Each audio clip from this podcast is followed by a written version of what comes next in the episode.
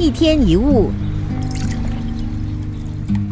你可以想象，我不知道，从医生的嘴里说出来，应该是一件很漏气的事吧？医生应该要知道，其实医生也很想知道，可是有位医生还是说了我不知道。有个病人因为车祸被送进医院，他的妈妈问医生：“我儿子已经昏迷了三个月，他还会醒来吗？”另一个病人两个星期前做了脊椎手术，他问医生：“我伤口旁边为什么总是会酸痛？”还有位朋友的太太肚子痛到医院就诊。肠胃科、妇科、外科都看过了，为什么找不出原因呢？医生，面对这些问题，医生心里其实的话是：我不知道。生命一直在提醒我们一件事，就是我们不知道。你知道自己为什么来到这个世界吗？为什么你会出生在这个家庭，有这样的父母、长相跟命运？大部分人都会这么回答：不知道。也许你不喜欢你现在的工作，或不满意你的婚姻，但你当初却选择了这份工作跟感情，为什么呢？不知道，可能当时你不知道还有别的选择吧。你是不是在心里幻想过，如果当时你是跟春娇或志明或者是其他人在一起，会是什么情况呢？但是你真的确定吗？你能够很肯定的知道哪一个选择才是最好的吗？你不可能知道。可能很幸运，人生以你喜欢的方式发展，考上喜欢的学校，找到好的工作，顺利跟你喜欢的人结婚，孩子平安诞生，跟客户关系很好，股票上涨。但是你能保证事情不会变吗？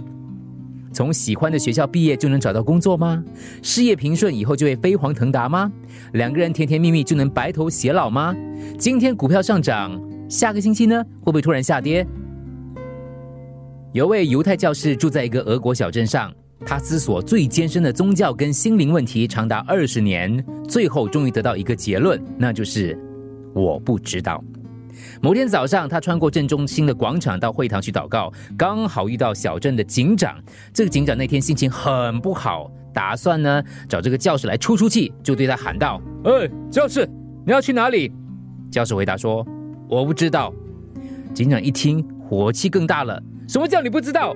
哈！每天十一点你都会去教堂祷告，现在刚好十一点，你又走那个方向，你竟然回答我说不知道？你想捉弄我吗？要给你教训一下。于是警长就揪着教士的衣领，把他抓进了镇上的看守所。当他要把教士丢进牢房里时，教士回头对他说：“看吧，我不知道。生命是不确定的，有的事我们叫他做不幸，有的事我们叫他做幸运。”但到底是幸还是不幸？其实我不知道。你也许认为某件事是好事，但是你并不知道接下来会如何发展。某一件事让你觉得挫折、沮丧，但你也不知道最后会变成如何。就像歌德提醒我们的，有时我们的命运就好像越过冬天的果树，谁又想到干枯的枝桠能够转绿并绽放花朵呢？谁知道呢？